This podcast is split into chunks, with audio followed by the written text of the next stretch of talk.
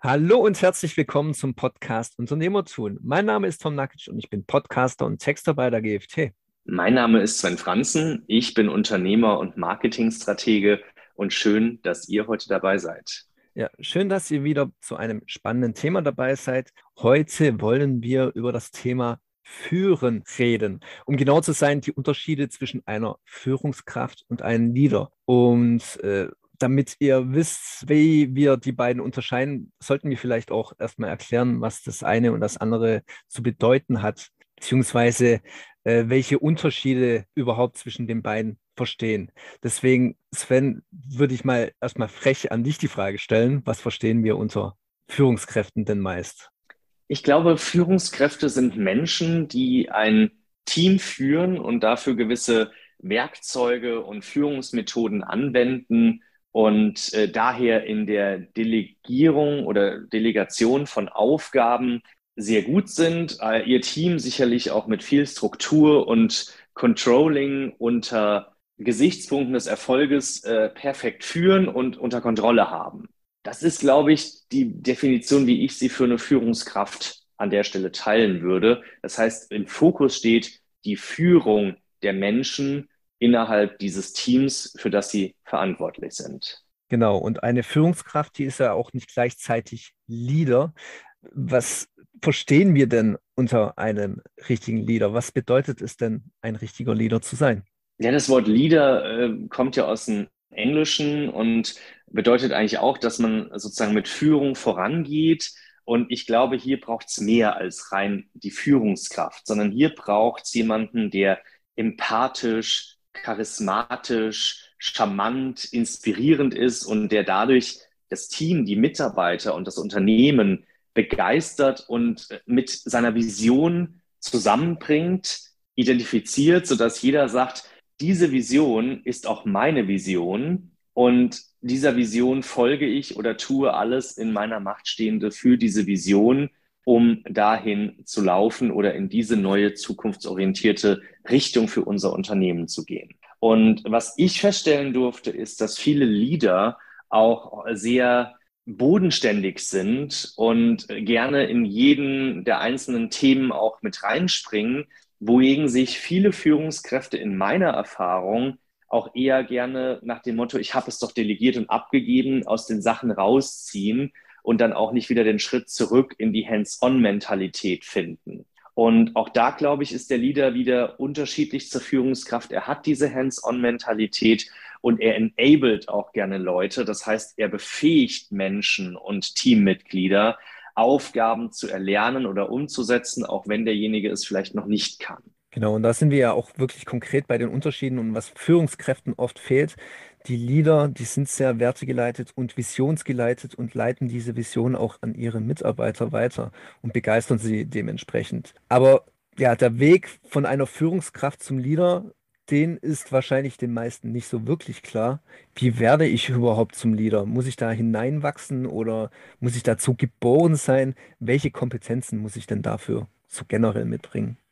Ich glaube, von den Kompetenzen her ähm, ist einiges davon äh, notwendig, was ich eben schon sagte. Teile wie beispielsweise ähm, Charisma, Empathie, äh, die Fähigkeit, Menschen zu inspirieren und auch Identifikation mit einer anderen Vision und Denkweise möglich zu machen.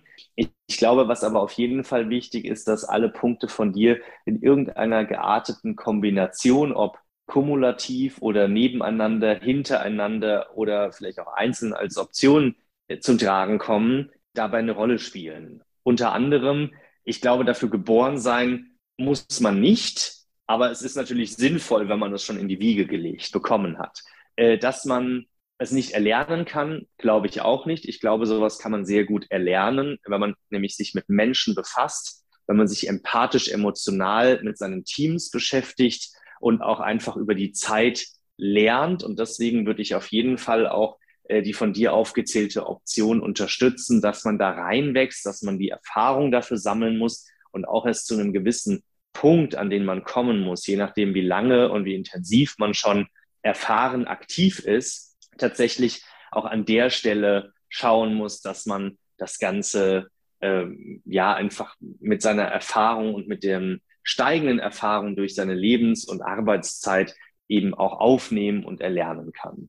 Die Kompetenzen, die ich glaube, die dafür zentral sind, neben den bereits genannten, sind eben, dass ich ein sehr hohes soziales Verständnis und oder auch soziale Intelligenz habe, um meine Teammitglieder einzuschätzen, um zu wissen, wo kann und wie muss ich inspirieren und begeistern, dass ich weiß, äh, was die Vision ist und damit auch natürlich nicht nur mit Menschen sozial empathisch gut umgehen kann, sondern auch ein Visionär bin. Also wer mir da jetzt sofort einfällt, ist irgendwie Elon Musk, der ja immer wieder eine total neue, verrückte Idee hat. Alle halten den für völlig wahnsinnig. Und dann werden diese Dinge aber einfach Realität. Siehe Tesla, siehe SpaceX, siehe äh, ähnliche andere Projekte, die er da äh, vorantreibt. Und häufig sind die Projekte noch recht ruhig. Und erst wenn dann schon mehrere Leute, so die First Mover oder First Follower daran glauben, Erst dann wird es auch in der Presse breit getreten und bei den meisten Menschen in der Information ankommen. Und ich glaube, diese Art von Visionär sein ist eine ganz wichtige Kompetenz. Und wenn man die dann noch sozial intelligent mit viel Begeisterung und Inspiration rüberbringen kann, dann ist man, glaube ich, der geborene oder der gut erlernte Leader.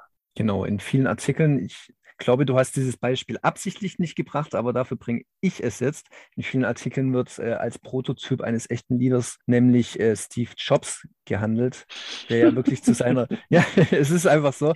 Ich wollte seiner... mich mal extra nicht auf ein Apple Beispiel zurückziehen, ja, wenn ich das sonst schon immer tue. Ja, tut mir leid, dafür mache ich das jetzt. Äh, jedenfalls Gerne. ist er so wirklich einer der Leader, der Werte geleitet ist, also der stand wie kein anderer für die Unternehmenswerte von Apple. Und seine Auftritte waren ja auch immer berühmt. Es gab viele Nachahmer äh, dieser Auftritte. Und weil er eben einer dieser Prototypen eines echten Leaders für ein Unternehmen ist. Was du jetzt öfters mal herausgestellt hast, war jetzt auch dieses Charisma. Man braucht Charisma, um wirklich zu diesem Leader heranzuwachsen. Jetzt haben wir ja schon festgestellt, man kann in diese Rolle hineinwachsen, lässt sich also auch Charisma erlernen. Und wie lässt sich überhaupt Charisma erlernen? Ja, Tom, das ist eine gute Frage und zugleich eine schwere.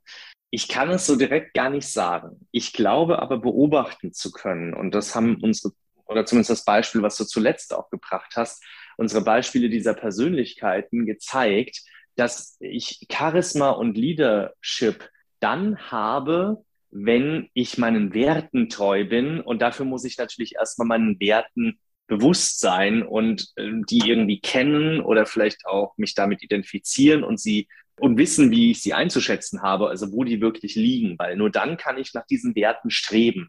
Und wenn ich meinen Werten treu bleibe, dann glaube ich, ergibt sich daraus so eine eigene Spur schon von Charisma. Das kommt so automatisch mit. Das heißt, so eine Art von Erlernen würde ich jetzt nicht direkt sagen, dass ich sage, ich gehe in den Kurs, ich äh, bekomme Charisma.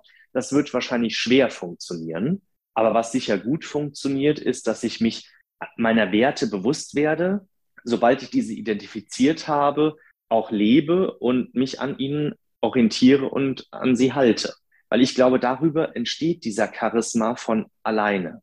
Ich glaube, dass Charisma auch ausmacht, dass ich mich nicht von gesellschaftlichen Normen, von Tritten, von irgendwelchen Ideen anderer, die vielleicht auch eben gerade nicht meiner Wertehaltung entsprechen, leiten lasse, sondern dass ich wirklich meinen eigenen Weg gehe und dass ich auch aufgrund dieser Werte und meines eigenen Weges mit den Füßen immer auf dem Boden bin. Nicht nur, weil ich mich da wohlfühle, sondern weil ich auch nicht anfange abzuheben und irgendwie, ich sage jetzt mal, strange wird und unmenschlich zu werden, sondern ich bleibe Mensch, ich bleibe nahbar und ich bleibe jemand, der seinen Werten treu ist und so die Menschen emotional, charismatisch berührt und erreicht.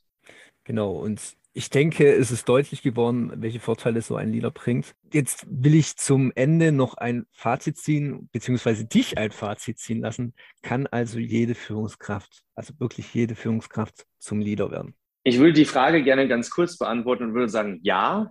Wir haben ja gerade gehört, was dafür nötig ist und dass man eben auch Charisma über seine eigenen Werte äh, ausprägen und ausbauen kann. Deswegen bin ich davon überzeugt, dass jeder Mensch zum Leader werden kann und damit natürlich auch rückfolgend jede Führungskraft. Wunderbar. Ja, vielen Dank, Sven, für diese letzten Worte. Und wenn unsere Zuhörer vielleicht sich für dieses Thema noch weiter interessieren, stellt uns eure Fragen dazu oder gebt uns vielleicht Anregungen zu weiteren Themen. Und ansonsten sage ich mal Tschüss, bis zum nächsten Mal. Macht's gut. Danke euch vielmals. Bis zum nächsten Mal und euch eine gute Zeit. Tschüss.